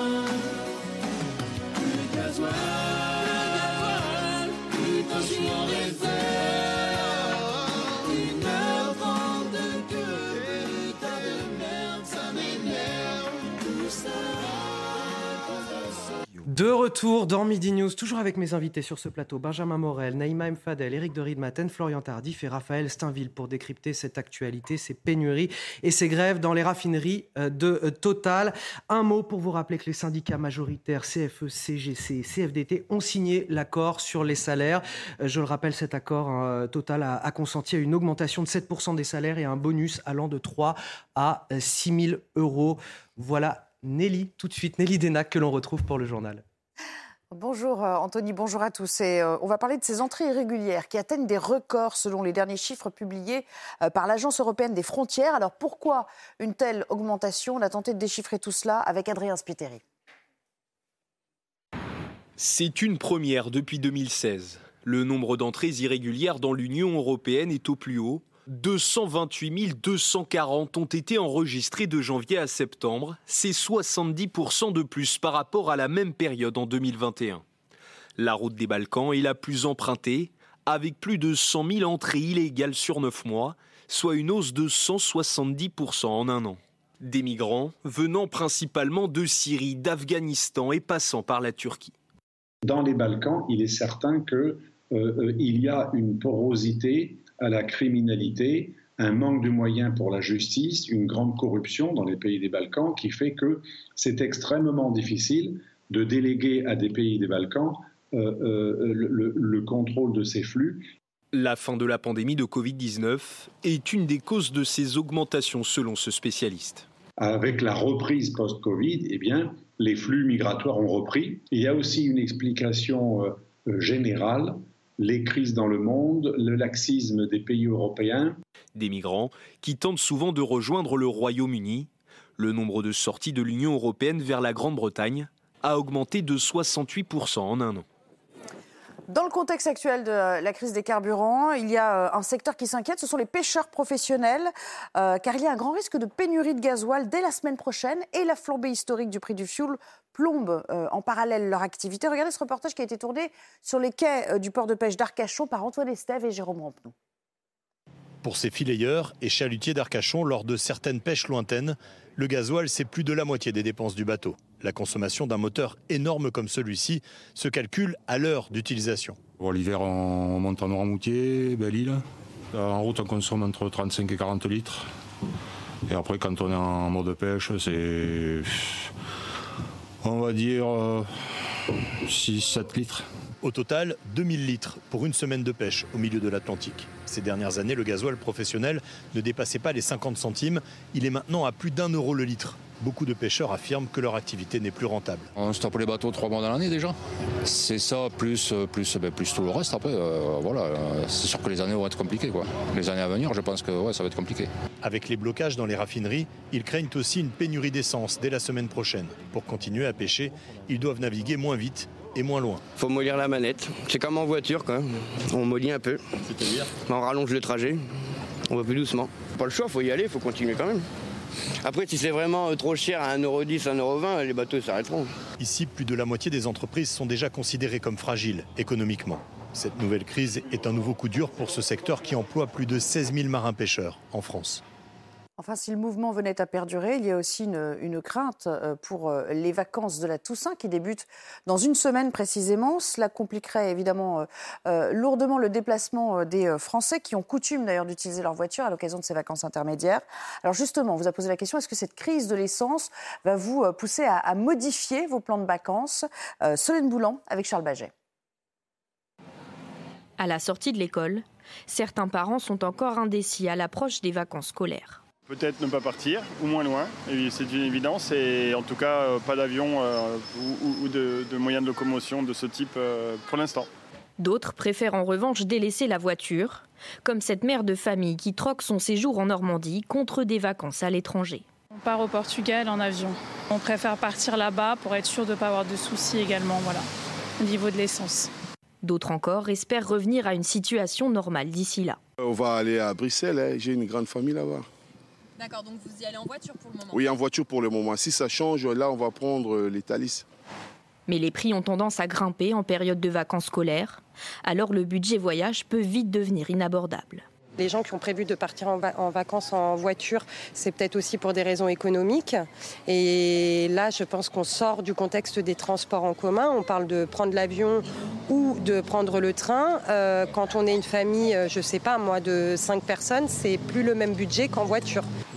Alors avec ou sans carburant, une chose est sûre, certains ont déjà hâte de ranger leur sac à dos. Enfin, avis aux amateurs, sachez que le ballon avec lequel euh, Diego Maradona a, inscrit son mythique but au Mondial 1986 euh, sera mis aux enchères à, Londres. Des enchères qui débutent le 16 novembre, notez-le dans vos euh, agendas. Et cette vente, elle est comprise entre 2 800 000 euros et 3 400 000. Mais évidemment, si vous en avez les moyens, vous, remporterez la mise en allant au-delà. Voilà pour l'essentiel. On passe au sport directement avant de retrouver Anthony. Regardez CNews Chronique Sport avec Colissimo Facilité, la solution d'affranchissement en ligne dédiée aux professionnels pour simplifier les envois et suivi de colis. Fabio Quartararo déjà dans le rythme en Australie. Le Français a réalisé le quatrième meilleur temps de la deuxième séance d'essai libre sur le circuit de Phillip Island. Le champion du monde est apparu en confiance sur un tracé qui convient à sa Yamaha. Mise en route plus difficile pour son rival Francesco Bagnaia. Auteur de plusieurs erreurs, l'Italien a dû attendre les derniers tours pour signer le huitième temps de cette séance d'essai libre.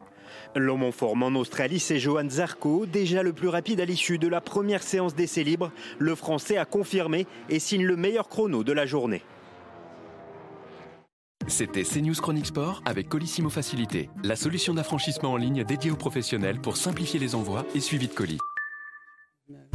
Ah oui, c'est sûr que le ballon de Maradona, pas sûr qu'on ait les moyens autour de la table de pouvoir se le, le, payer. Il va falloir économiser. Non, on a noté à l'agenda. Euh, pas sûr qu'on puisse prendre notre voiture pour aller le récupérer, puisque voilà, au niveau du prix de l'essence, c'est euh, difficile en fait. C'est ça. On va retrouver, je précise, Nelly Denac quand même à 15h30 pour 90 minutes euh, info euh, tout à l'heure. L'exaspération des Français ce vendredi, alors que la grève dans les raffineries Total est reconduite partout, 18e jour de conflit. Le calvaire se poursuit pour vous et on est évidemment en ce vendredi à vos côtés pour vous accompagner. Et il y a cette question aussi, cette crainte de la contagion des colères. Va-t-on vers un, mardi noir ce mardi 18 octobre? La CGT, FO, la FSU, Solidaire, quatre syndicats appellent à une grève interprofessionnelle, une grève qui pourrait toucher la SNCF, la RATP, les transporteurs routiers. Risque-t-on la coagulation des luttes? Élément d'explication avec Clémence Barbier. La journée de mardi risque d'être très compliquée pour des milliers de Français. À l'appel de la CGT, des salariés de la SNCF, la RATP et des syndicats de routiers seront en grève. Une mauvaise nouvelle pour les usagers des transports en commun. Ils prévoient déjà un plan B. Ça va être assez compliqué. J'espère que bah, mon, mon, entreprise va me permettre de faire du télétravail parce que sinon, je pense que ça va pas être possible. Voir après avec euh, des, euh, des, collègues qui font euh, covoite. Je pense que c'est le seul moyen de, de se débrouiller. Pour la journée, donc on rappelle les modalités de 8 heures de grève. L'intersyndicale demande à la fois une augmentation des salaires et la défense du droit de grève, après l'annonce du gouvernement de réquisition des salariés des raffineries et des dépôts. Les Français sont partagés sur le soutien de cette mobilisation. Il va y avoir des gens qui vont se battre pour monter dans les trains. C'est un vrai bazar. Ça va être un vrai bazar. ça m'énerve pas. Je pense que chacun a ses revendications, mais, euh, mais voilà. Enfin, si, tant que c'est pas tout le temps. Plusieurs centrales nucléaires sont déjà en grève depuis plusieurs semaines. Des salariés se mobiliseront bien ce mardi. Ils seront rejoints par d'autres secteurs, celui de la santé, l'éducation ou des organisations de jeunesse comme l'UNEF ou la vie lycéenne. Alors Florian Tardif, est-ce que le gouvernement craint un mardi noir? Est-ce qu'il a pris euh, la mesure des choses? Je ne crois pas à une coagulation euh, des luttes. Voici ce que m'expliquait en tout cas euh, le porte-parole du, gouvernement, Olivier Véran, lorsque je lui ai posé euh, la question. On était alors mercredi, juste, juste après le, Conseil des, des ministres, sauf que Olivier Véran peut-être... Il y a à peine 48 heures. Hein. De sens politique, c'était il y a à peine 48 heures. Et en l'espace de, 48 heures, on a vu les appels à la grève se, se, multiplier. Et on en revient à la question qu'on a abordée tout à l'heure entre la différence entre euh, la technocratie et le ressenti euh, des, Français, effectivement, Olivier Véran se base sur, sur des chiffres et au sein du gouvernement, on continue de se baser euh, sur les sondages en expliquant que contrairement aux derniers mouvements sociaux qui ont eu lieu dans, notre pays, y compris les mouvements sociaux qui ont eu lieu durant le premier quinquennat d'Emmanuel Macron, le soutien des Français vis-à-vis -vis du mouvement est beaucoup plus faible. Effectivement, lorsque l'on regarde les sondages, on est autour de de 40% de soutien au mouvement, lorsque on était aux alentours de 70% de soutien au mouvement euh, lors de la crise des, Gilets jaunes. Donc on estime au sein du gouvernement que ce mouvement euh, va s'essouffler tout simplement parce qu'il n'a pas le soutien de la population. Sauf que le ressenti des Français est peut-être tout autre. Lorsque l'on va commencer à mettre sur la table on, commence d'ores et déjà à le voir, par exemple, sur les réseaux sociaux, les fiches de paye des uns et des autres qui mm. sont bien en deçà de ce qui est communiqué par certaines entreprises. Je vais citer bien évidemment Total par rapport à ce qui a été fait en tout début de semaine. Total qui a communiqué sur des fiches de salaire avoisinant 4 000, 5 000 euros. On est bien en deçà de, cela euh, pour, pour certaines personnes qui travaillent au sein de cette entreprise. Il risque d'y avoir une prise de conscience peut-être des, Français et des Français qui, vont commencer à, comprendre qu'effectivement le mouvement qui a été initié euh, ici euh, pour, euh, pour obtenir des, des, hausses de salaire au sein de, l'entreprise Total ou Esso Exxon, elle dépasse ces, ces, deux groupes puisque de nombreux Français réclament une hausse de, salaire. Et on a vu que c'était c'était également un un, point qui avait été euh, abordé lors de, la présidentielle, lors des, législatives, avec euh, euh, des, politiques qui tentaient de, faire campagne sur ce point-là. Donc je pense que malheureusement, le, ressenti du gouvernement n'est pas bon, tout simplement parce qu'ils ne comprennent pas forcément la, pleine mesure de ce qui est en train de se passer dans, ce pays et le fait que non, ce mouvement risque de, s'amplifier dans, les prochains jours. Raphaël Steinville, il est fort ce risque de contagion? Il y a un vrai risque et il y a un chiffre que ne prend pas suffisamment en compte le gouvernement, c'est que si effectivement euh, on voit que le soutien des Français à, ce, mouvement de blocage est limité à 42%, il y a 8 Français sur 10 en revanche qui, euh, qui, qui, impute la responsabilité qui est euh, au gouvernement dans, dans, cette situation de blocage, dans cet enlisement. Euh, encore une fois, mais ça, ça, a été dit, la déconnexion de, de, de, nos élites leur fait perdre le sens de, du réel et des, et des responsabilités. C'est-à-dire que je crois que c'était Vincent Trémollet ce matin sur Europe 1 dans son édito politique qui disait combien de ministres et combien de, de, conseillers ministériels font, font encore le plein aujourd'hui. probablement aucun. Euh, et derrière cette question, il y a, il y a déjà l'idée que pour, pour eux, euh, la, voiture est un, objet, en, euh, une espèce en, en, voie de disparition. Hmm. En tout cas, la voiture thermique, qui sont déjà probablement à l'électrique. Mais les Français, pour ceux qui sont au-delà du hmm. périphérique, c'est une toute autre question. Et, derrière ce mouvement et derrière finalement cet, cet objet qu'est la voiture, il y, a, il, y a, il, y a, plein de choses qui sont remises en cause et que ne comprend pas le gouvernement une fois de plus. Alors l'exécutif est-il complètement largué? On reviendra sur cette question plus précisément vers 13h30. Euh, Éric de Matin, je veux savoir, est-ce que le, il faut s'attendre à un automne social euh, explosif? Euh, on, l'a déjà, on le voit. Hein. simplement, la question du pouvoir d'achat, c'est le, point numéro un. Mmh. Rappelez-vous, pendant la campagne présidentielle, on ne parlait que de ça, on ne parlait pas de sécurité, mmh. on parlait que de pouvoir d'achat. Puis va s'ajouter la question des retraites, du chômage, pouvoir d'achat. Mais aujourd'hui, si, vous voulez, je ne pense pas que c'est le rôle de l'État de dire il faut augmenter les salaires, c'est pas son rôle. Justement, c'est là où vous avez des organisations syndicales qui sont là pour discuter. Alors dans les grosses entreprises, ils se réunissent, hein, il y a des négociations en amont. Parce que le problème de Total, c'est qu'ils ont attendu finalement que ça se dégrade, la situation, pour commencer à discuter et jeter 7% euh, pour les salariés. Alors c'est très bien 7%, il ne faut pas se plaindre quand même, hein, parce que l'inflation sera à 6% cette année. La CGT estime que non, c'est faux, c'est beaucoup plus que 7, c'est 10%, parce que quand on fait ses courses dans un magasin, les prix n'ont pas augmenté de 5 ou 6%. Bon, ça c'est ce qu'elle dit. Maintenant, si vous voulez, je, rencontre beaucoup de chefs d'entreprise pour l'émission L'Hebdo de l'écho qui passe le week-end sur CNews. Et là, vous verrez ce week-end, demain, il y a un patron qui me dit très intelligemment, le patron de l'or industrie, hein, c'est un peu comme Alstom, ils font des, des chemins de fer, ils font des wagons. Et il me disait, moi j'ai anticipé. J'ai reçu mes salariés, j'ai discuté avec eux et j'ai augmenté les salaires avant que, que, ça, que, ça, se, que ça se complique, qu'il y ait cette, cette, étincelle, si vous voulez, qui mette le feu aux poudres. Et, en fait, des patrons qui ont le sens du terrain et de, des réalités. Et souvent dans les PME, les entreprises de taille intermédiaire, il faut, il faut les appeler comme ça, les patrons ont le sens de la responsabilité. Ils, sont, en contact au quotidien avec leurs salariés. Mais je pense que c'est pas le rôle de l'État de dire il faut. Quand j'entends Bruno Le Maire dire il faut augmenter les salaires, je suis pas d'accord avec lui parce que qu'est-ce qu'il a fait?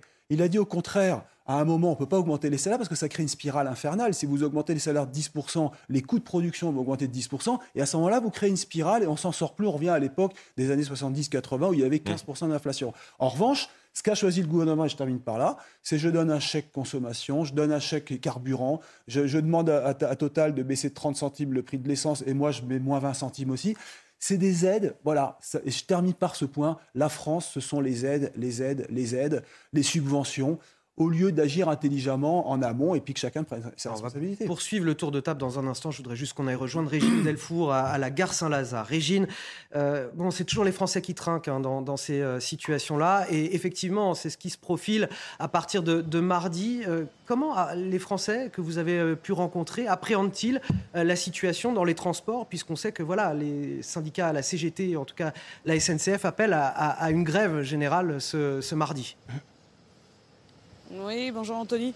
Eh bien écoutez, les avis sont partagés. Hein. Nous avons pu interroger pas mal de Français qui nous ont dit avoir été choqués par ces réquisitions et pour eux, il est essentiel de maintenir euh, le droit de grève parce que c'est un droit euh, fondamental. Ils dénoncent aussi euh, une inflation grandissante avec un pouvoir d'achat en baisse. Donc il faut aussi revaloriser les salaires. Et puis il y a ceux qui n'en peuvent plus, qui sont, qui s'estiment être pris en otage par tous ces mouvements. Un homme me confiait que depuis la crise des carburants, il avait été obligé de reprendre sa pour aller au travail. Théoriquement, il met 20 minutes en voiture. Là, il met plus d'une heure. Et il ne sait pas comment ça va se passer mardi. Cette journée va être un vrai cauchemar. Ils ne comprennent pas pourquoi certains, beaucoup en fait, vont paralyser euh, le pays pendant euh, une journée. ils ont peur évidemment que ce conflit perdure, Anthony. Régine Delfour, merci également à Jean-Laurent Costantini qui, euh, vous accompagne, euh, gare Saint-Lazare à, Paris. Naïma Mfadel, justement, sur cette situation pour les Français, pour leur quotidien, avec euh, cette grève, ce mardi noir qui se profile pour eux. Oh, moi, je pense que ce, cette grève, parce qu'au-delà de, l'affaiblissement de cette la manifestation de, des salariés de Total, je pense que justement, ça va susciter des envies. C'est-à-dire qu'ils se disent, bah, nous aussi, on va aussi euh, mmh. faire manifester pour pouvoir avoir. C'est-à-dire que chaque secteur va commencer à dire, mais oui, mais moi aussi, j'ai, euh, euh, je, mérite une hausse de salaire. Vous savez, Anthony, tout à l'heure, donc Eric disait que c'était pas la faute. Mmh. Enfin, que c'était pas, pas au gouvernement de s'occuper de négociations avec les entreprises. Mais c'est quand même le gouvernement, par ses politiques hasardeuses, mmh. qui ont conduit à une telle inflation et à la baisse des pouvoirs d'achat aujourd'hui. C'est quand même le gouvernement qui fait qu'aujourd'hui tout augmente, qu'on a des problèmes d'énergie, etc.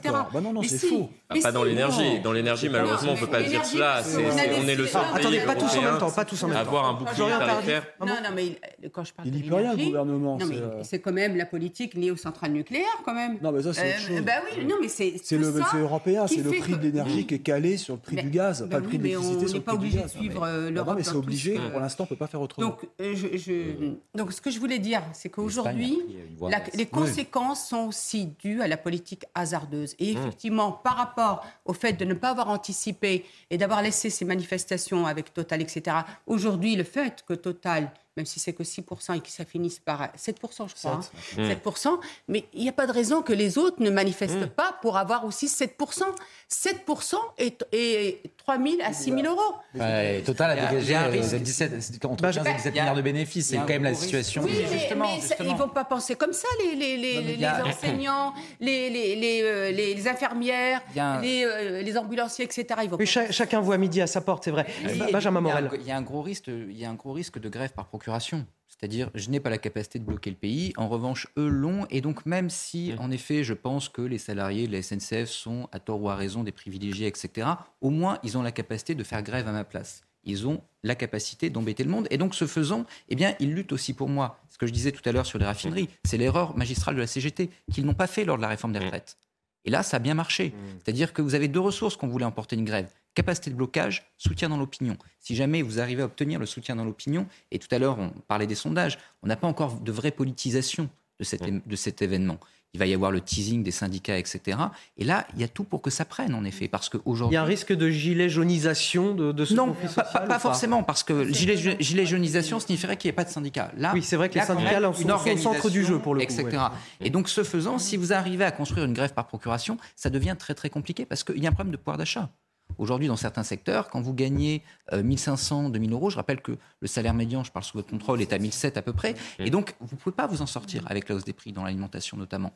Et donc, ce faisant, ben, lorsque vous n'avez pas les moyens de vous en sortir, ce mouvement, même s'il vous embête, il est malgré tout une ressource. Et là, l'État, en effet, je suis à la fois d'accord et en divergence avec vous, peut quand même être l'objet des revendications. D'abord parce que beaucoup de ceux qui gagnent le salaire médian au moins, c'est des fonctionnaires notamment les grands services publics, c'est-à-dire l'enseignement, l'hôpital, etc.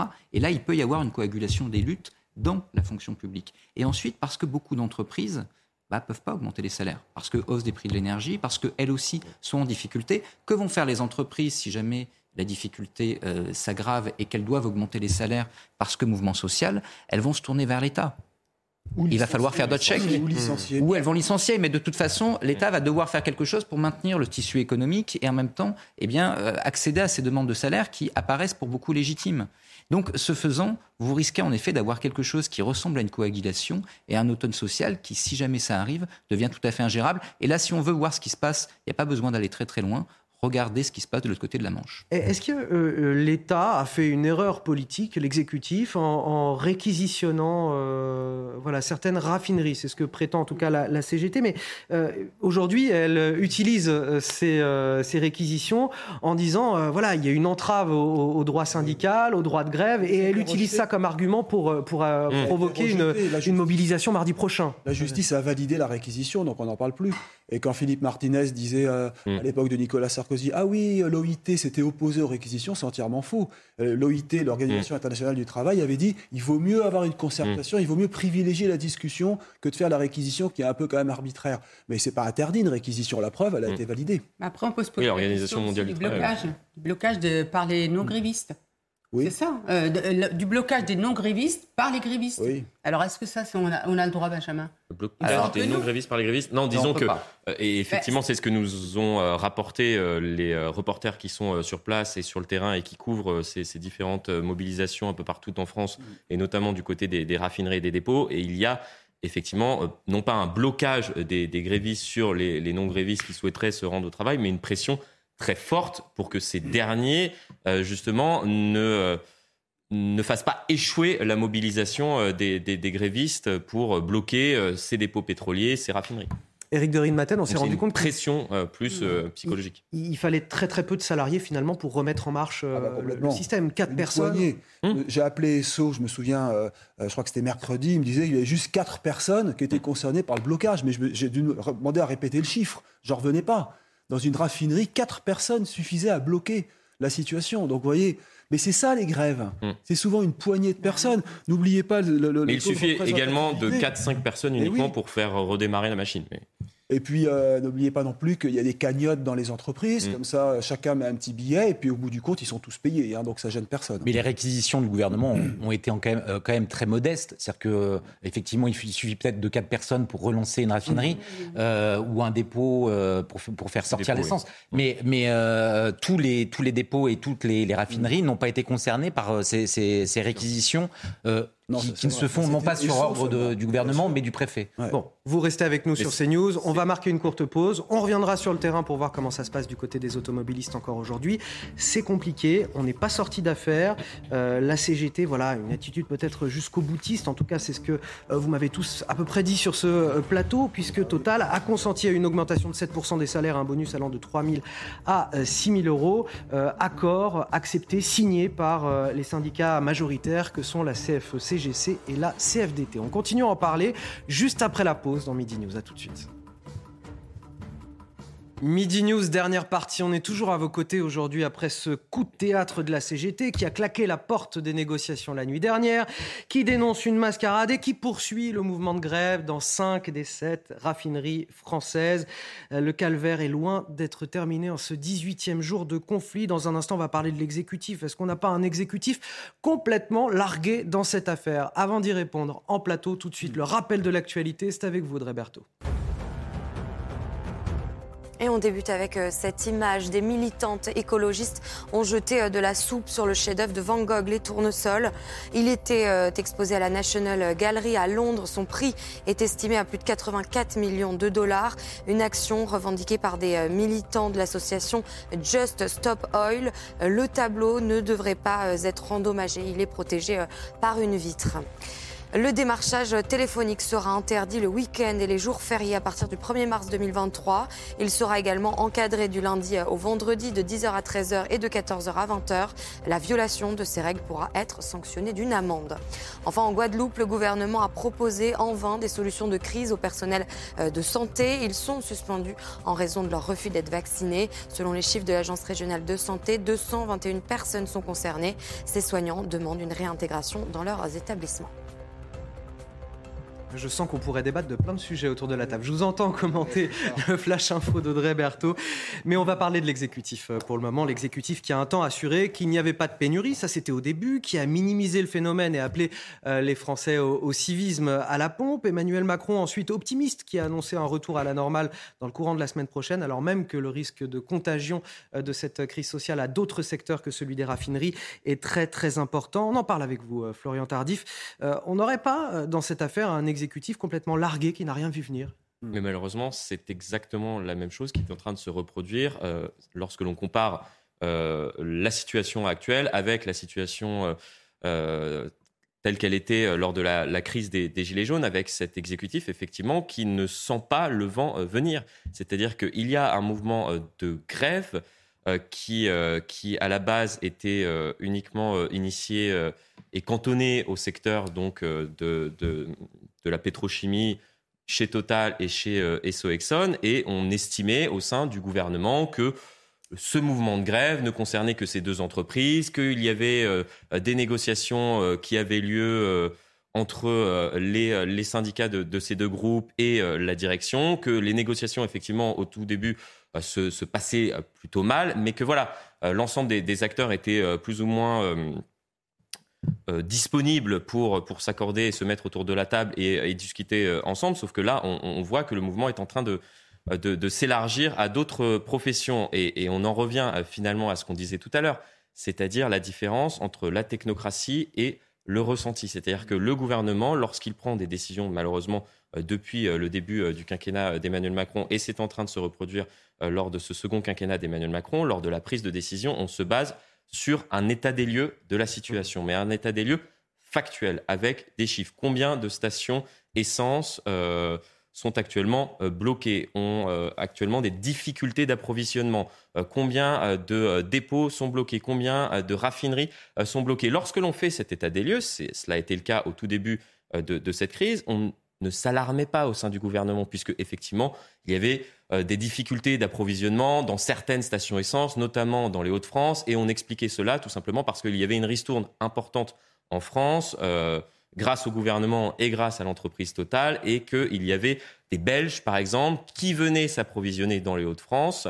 euh, tout simplement parce que le carburant était moins cher. Donc voilà, on avait une explication pour, pour dire qu'il y avait des problèmes d'approvisionnement dans certaines stations essence. Sauf que le problème, c'est que le gouvernement n'a pas analysé le ressenti des Français à ce moment-là. Le ressenti, euh, euh, quel était ce, ressenti à ce moment-là C'est qu'il y a des Français qui faisaient face à ces, stations où il n'y avait plus euh, de, carburant, qui relayaient l'information. Les journaux ont commencé à en parler. Des Français dans d'autres régions qui n'étaient pas du tout concernés, et j'ai évoqué tout à l'heure le cas de, la Gironde, où il commence d'ores et déjà depuis maintenant plusieurs jours à avoir des difficultés d'approvisionnement dans de nombreuses stations, alors même euh, que, la Gironde n'est pas concernée euh, par, par les difficultés liées euh, aux dépôts ou aux raffineries bloquées, mais tout simplement parce que voilà, le, phénomène prendre l'ampleur. Le ressenti des Français n'est pas en adéquation avec, euh, avec la situation euh, factuelle. Et là, le gouvernement, il y a un manque d'anticipation, un manque d'analyse politique pour comprendre Alors, ce qui est en train de se passer. J'ai une question très précise justement là-dessus. Ce, ce manque de sens politique finalement, est-ce qu'il n'est pas lié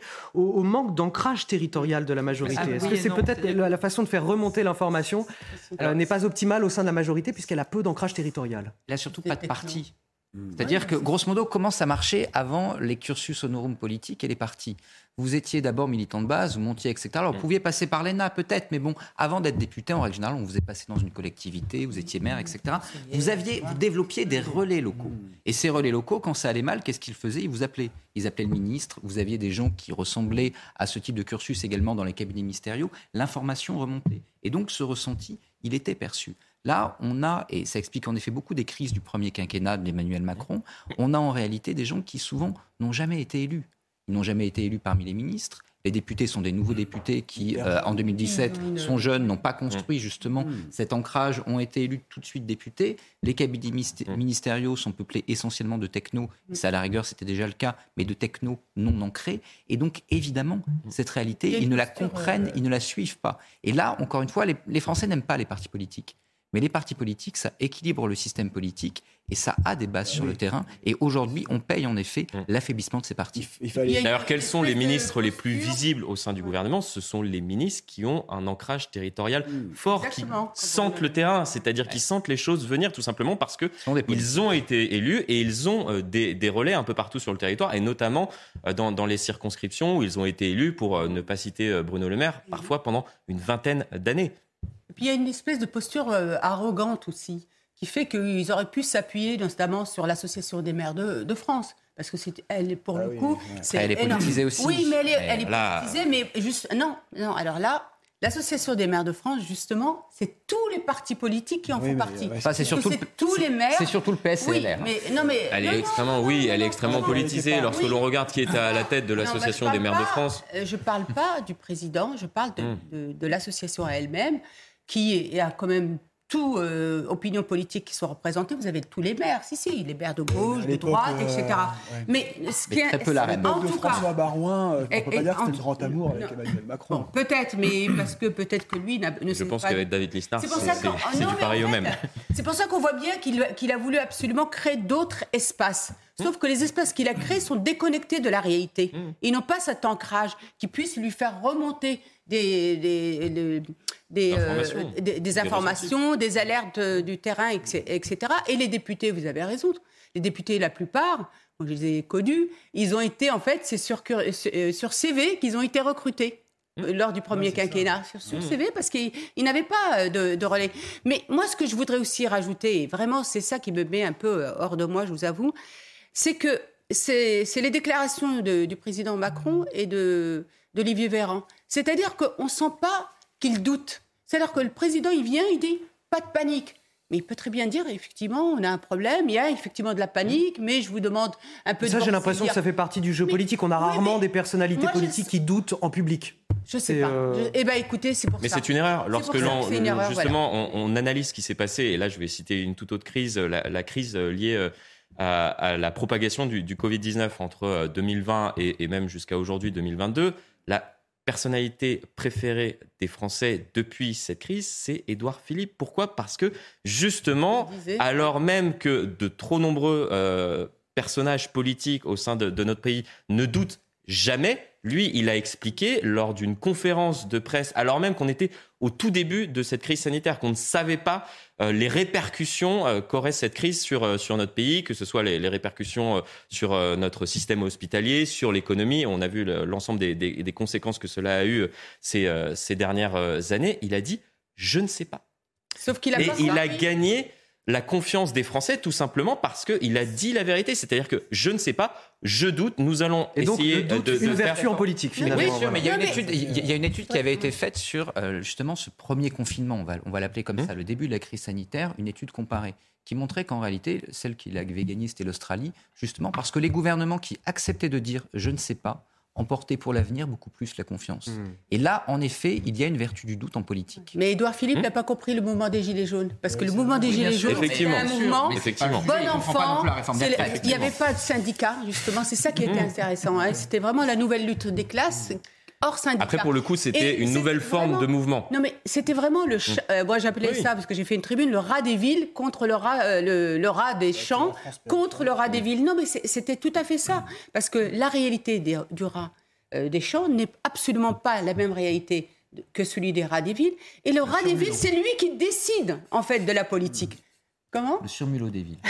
Les- J'ai une question. L'exécutif aussi ne s'est-il pas trop défaussé au début de cette crise? Il a beaucoup renvoyé dos à dos les syndicats, les directions des groupes pétroliers, les Français euh, eux-mêmes dans leur attitude à la pompe en les euh, appelant au, au- au civisme. Est-ce qu'il n'a pas péché dès le début de, de cette crise le, le moi, je pense que c'est là qu'il y a une faute politique. C'est-à-dire que euh, en politique, c'est quasiment une règle. C'est-à-dire que euh, le- de même que le sentiment d'insécurité doit déjà être considéré comme un fait politique, le sentiment de pé- doit déjà être pris par l'exécutif comme un fait politique.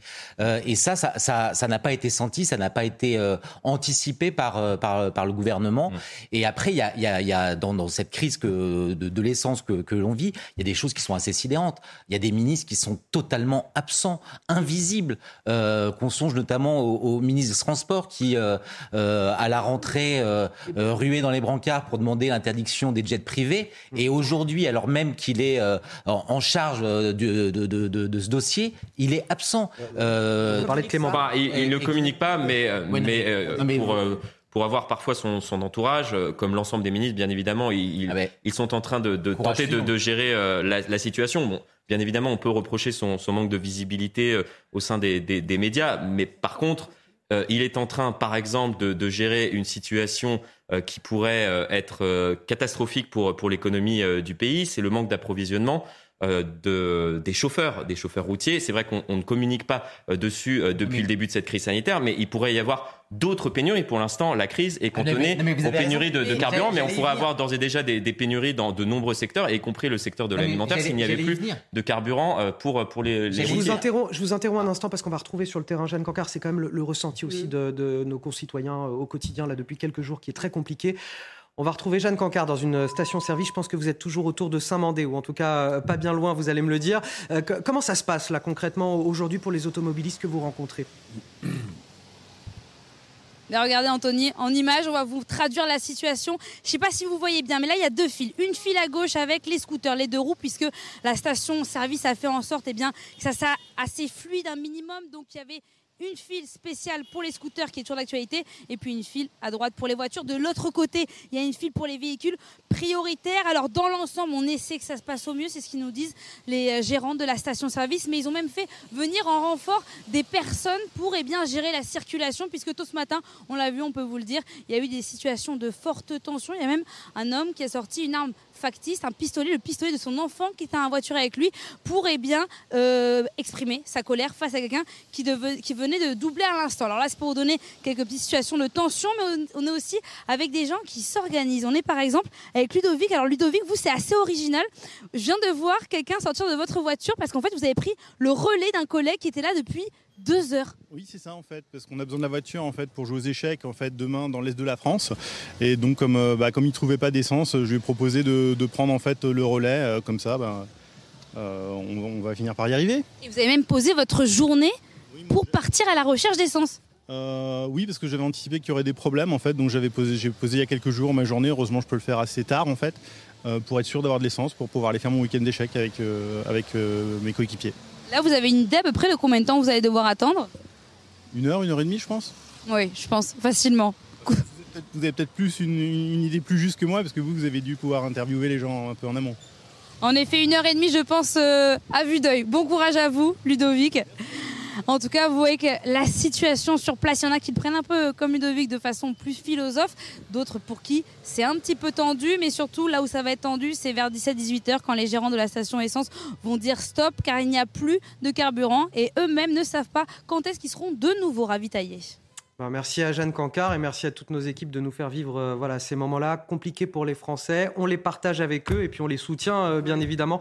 Merci Jeanne, merci également à Antoine Durand qui est avec vous. Raphaël Steinville. Oui, justement, au regard de ces images, moi, je, ça, ça, me fait penser à, à, ce que, à ce mot que, qui était celui de la rentrée, celui de la sobriété. Mm. Euh, on est passé de la sobriété euh, euh choisie, des efforts consentis, à, à, à, la sobriété subie. Ça me rappelle euh... ces Français en situation de sobriété subie, ouais. évoqués par Agnès Pannier-Runacher, en fait, pour en parler de pauvreté. Voilà, c'était le... terrifiant parce que, d'une certaine manière, Emmanuel Macron fait ce que Anne Hidalgo a toujours rêvé, c'est-à-dire mm. qu'un Paris presque débarrassé de ses voitures, en tout cas à l'arrêt, euh, le, le... de ses gueux, hein, c'est ça qu'elle veut, elle. Hein. Et, vraiment, et, et d'une certaine manière, le prix de l'essence et, euh, participe de, mm. de, de, cette contrainte qui fait que les, les Français sont de, de plus en plus dans l'incapacité à pouvoir euh, utiliser leurs leur, leur moyens de transport euh, habituels. Et donc on va, moi j'ai l'impression, donc on va vers une sorte de confinement énergétique, faute de mieux, quoi. Éric de Riedmaten pour finir. Les Français sont admirables de résistance. Moi, j'aime ouais. pas le mot résilience parce que c'est un nouveau mot qui est sorti comme ça, tout le monde l'emploie. Mais ils sont vraiment résistants. Mmh. Quand on leur met sur le dos les interdictions de circuler, la fin de la voiture essence en 2035, l'obligation d'acheter des voitures euh, machin, c'est-à-dire les normes environnementales pour les entreprises. Mmh. Maintenant, plus de carburant. Enfin, on se dit mais c'est pas possible. Mmh. Et pendant ce temps, on travaille pas. Et ce qui peut sauver le pays, c'est le travail, c'est la production, c'est créer des entreprises, c'est investir. Ça se fait pas. De nouveau, on est plongé dans un conflit social, peut-être même mardi, encore une journée noire, mais on se demande quand on va s'en sortir. Après le Covid, après les Gilets jaunes, le Covid, la crise énergétique, maintenant, c'est la CGT qui bloque la France. Enfin, vraiment, on marche sur la tête. Vous parliez de la résistance des Français, justement. Autre signe de la résistance des Français, c'est leur humour également. Je voudrais que vous regardiez cette vidéo qu'on a, on a vue tout à l'heure, on n'a pas pu la commenter parce que c'était assez sympathique euh, finalement. Regardez cette vidéo d'automobilistes qui n'ont pas pu euh, voilà, remplir leur réservoir et, et, qui chantent et qui, qui, ont écrit une chanson justement euh, inspirée d'une chanson de Michael Jackson. Regarde. Il vaut mieux. Le gasoil, putain, je suis en réserve. Une heure trente de queue, putain de merde, ça m'énerve. Tout ça à cause de ceux qui se précipitent sous la panique. Pour toi et pour moi. Le